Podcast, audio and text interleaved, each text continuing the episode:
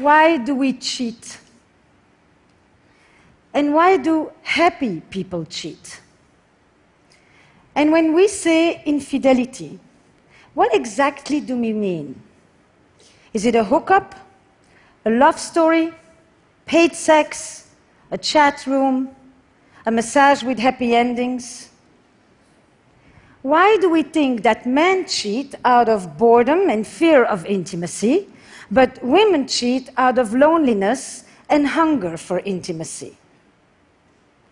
And is an affair always the end of a relationship?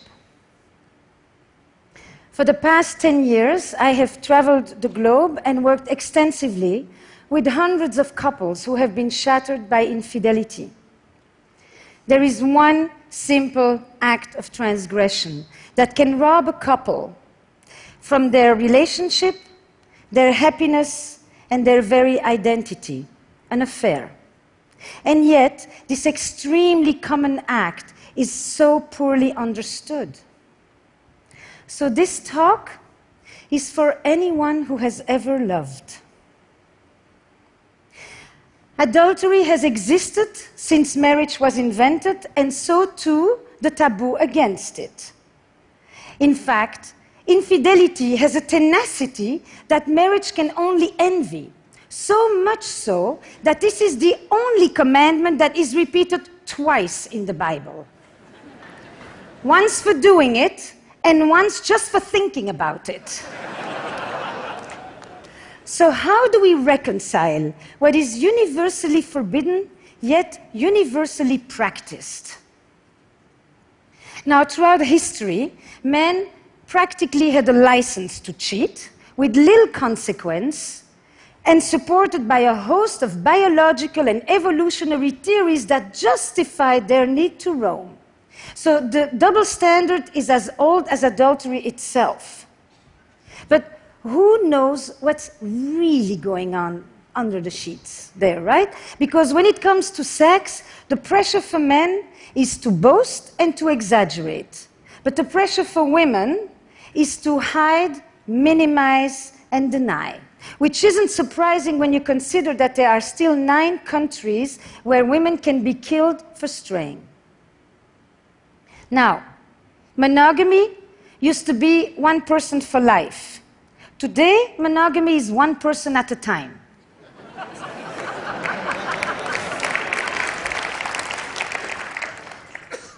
I mean, many of you probably have said, I am monogamous in all my relationships.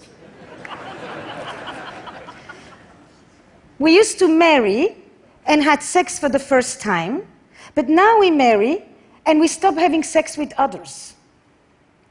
The fact is that monogamy had nothing to do with love. Men relied on women's fidelity in order to know whose children these are and who gets the cows when I die. Now, Everyone wants to know what percentage of people cheat. I've been asked that question since I arrived at this conference. it applies to you. But the definition of infidelity keeps on expanding. Sexting, watching porn, staying secretly active on dating apps. So, because there is no universally agreed upon definition of what even constitutes an infidelity, estimates vary widely, from 26% to 75%. But on top of it, we are walking contradictions. So 95% of us will say that it is terribly wrong for our partner to lie about having an affair, but just about the same amount of us will say that that's exactly what we would do if we were having one. Now, I like this definition of an affair. It brings together the three key elements a secretive relationship, which is the core structure of an affair, an emotional connection to one degree or another, and a sexual alchemy. And alchemy is the key word here, because the erotic frisson is such that the kiss that you only imagine giving can be as powerful and as enchanting as hours of actual lovemaking. As Marcel Proust said, it's our imagination that is responsible for love, not the other person. So it's never been easier to cheat, and it's never been more difficult to keep a secret. And never has infidelity exacted such a psychological toll. When marriage was an economic enterprise, infidelity threatened our economic security. But now that marriage is a romantic arrangement, infidelity threatens our emotional security. Ironically, we used to turn to adultery. That was the space where we sought pure love. But now that we seek love in marriage, adultery destroys it. Now, there are three ways that I think infidelity hurts differently today. We have a romantic ideal in which we turn to one person to fulfill an endless list of needs, to be my greatest lover, my best friend, the best parent, my trusted confidant, my emotional companion, my intellectual equal. And I am it. I'm chosen, I'm unique, I'm indispensable, I'm irreplaceable, I'm the one. And infidelity tells me I'm not. It is the ultimate betrayal. Infidelity shatters the grand ambition of love. But if throughout history infidelity has always been painful, today it is often traumatic because it threatens our sense of self.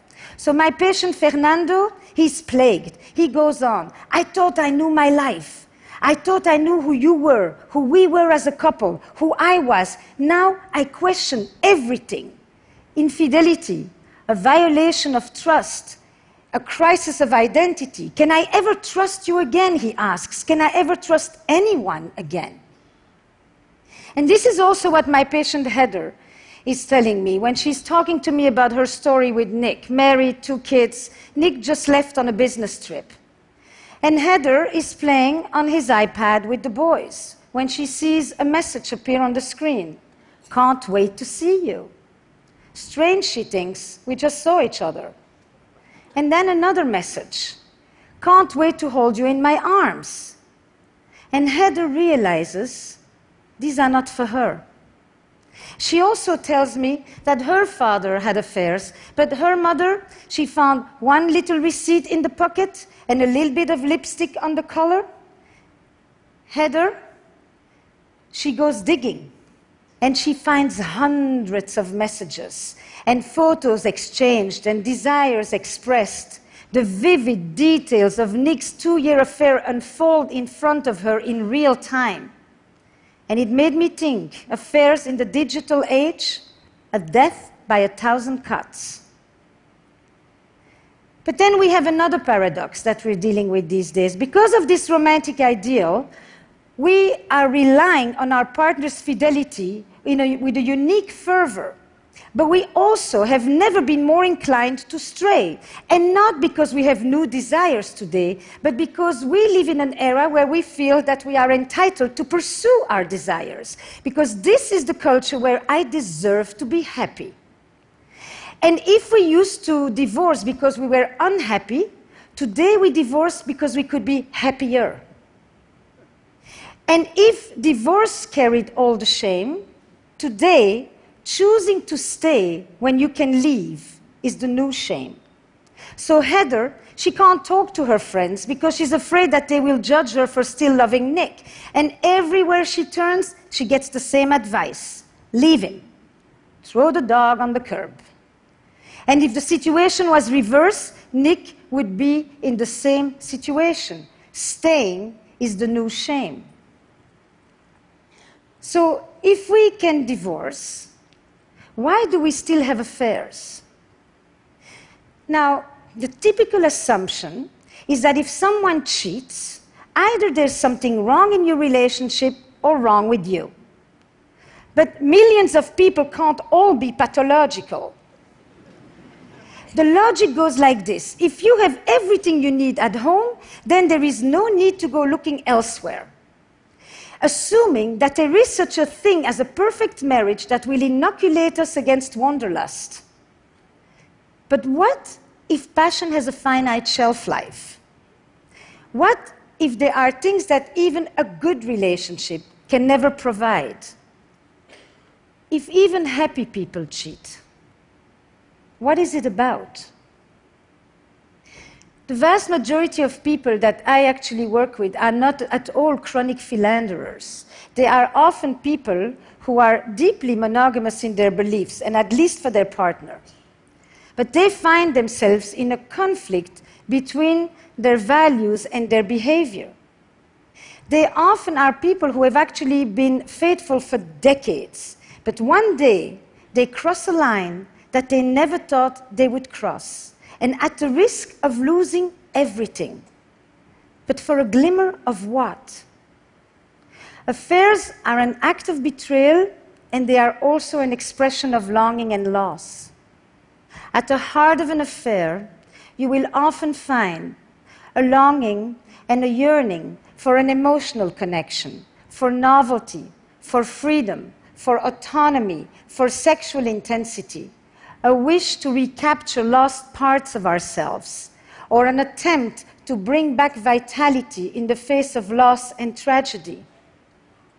I'm thinking about another patient of mine, Priya, who is blissfully married, loves her husband, and would never want to hurt the man. But she also tells me that she's always done what was expected of her good girl, good wife, good mother, taking care of her immigrant parents. Priya, she fell for the arborist who removed the tree from her yard after Hurricane Sandy. And with his truck and his tattoos, he's quite the opposite of her. But at 47, Priya's affair is about the adolescence that she never had. And her story highlights for me that when we seek the gaze of another, it isn't always our partner that we are turning away from, but the person that we have ourselves become. And it isn't so much that we're looking for another person as much as we are looking for another self. Now, all over the world, there is one word that people who have affairs always tell me they feel alive.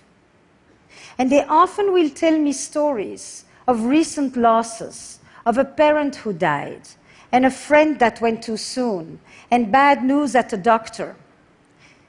Death and mortality often live in the shadow of an affair because they raise these questions Is this it? Is there more? Am I going on for another 25 years like this? Will I ever feel that thing again? And it has led me to think that perhaps these questions are the ones that propel people to cross the line, and that some affairs are an attempt to beat back deadness and an antidote to death. And contrary to what you may think, Affairs are way less about sex and a lot more about desire. Desire for attention, desire to feel special, desire to feel important. And the very structure of an affair, the fact that you can never have your lover, keeps you wanting. That in itself is a desire machine. Because the incompleteness, the ambiguity, keeps you wanting that which you can't have. Now, some of you probably think that affairs don't happen in open relationships, but they do. First of all, the conversation about monogamy is not the same as the conversation about infidelity. But the fact is that it seems that even when we have the freedom to have other sexual partners, we still seem to be lured by the power of the forbidden. That if we do that which we are not supposed to do, then we feel like we're really doing what we want to.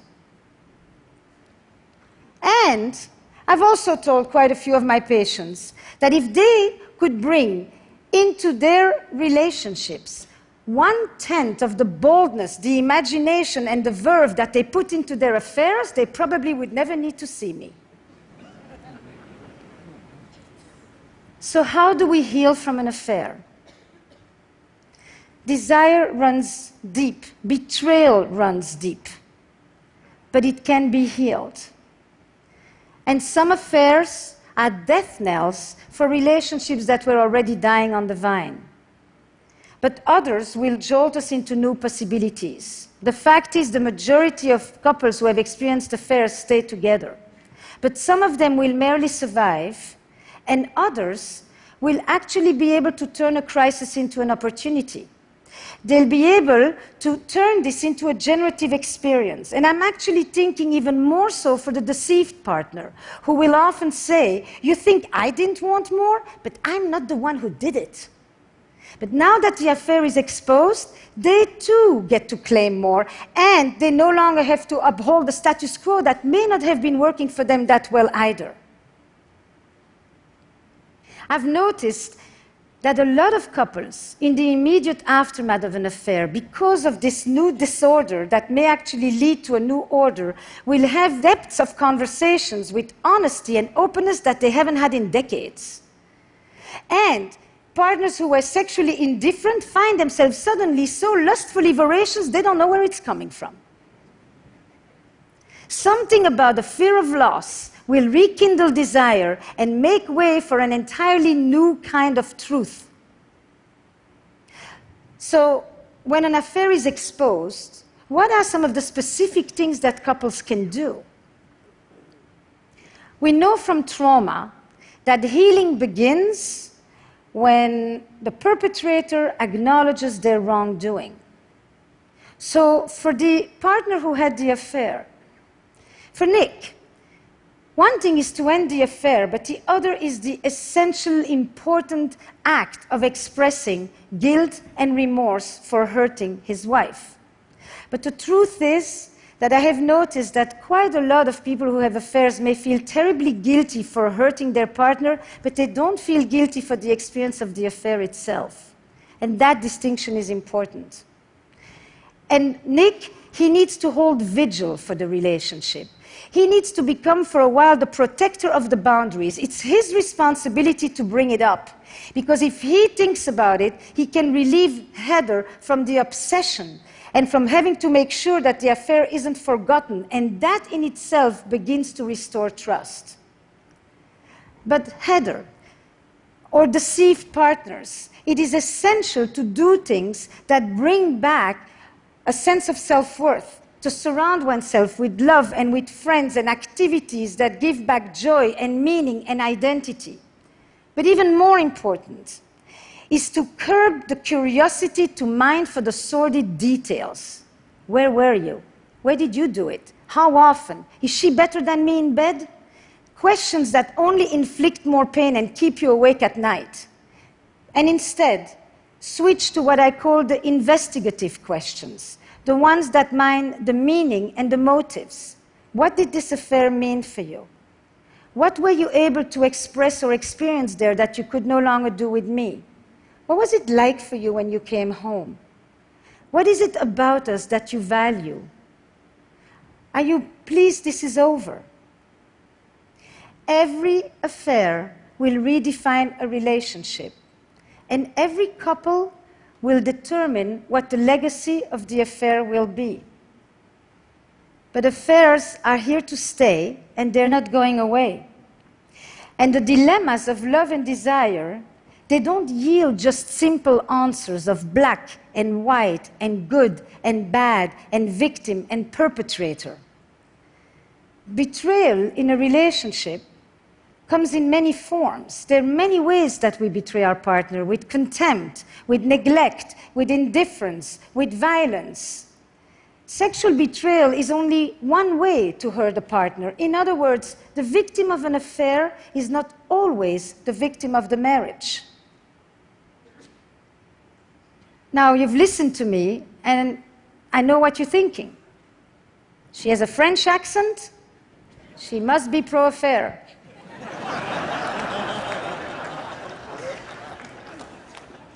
So you're wrong. I am not French.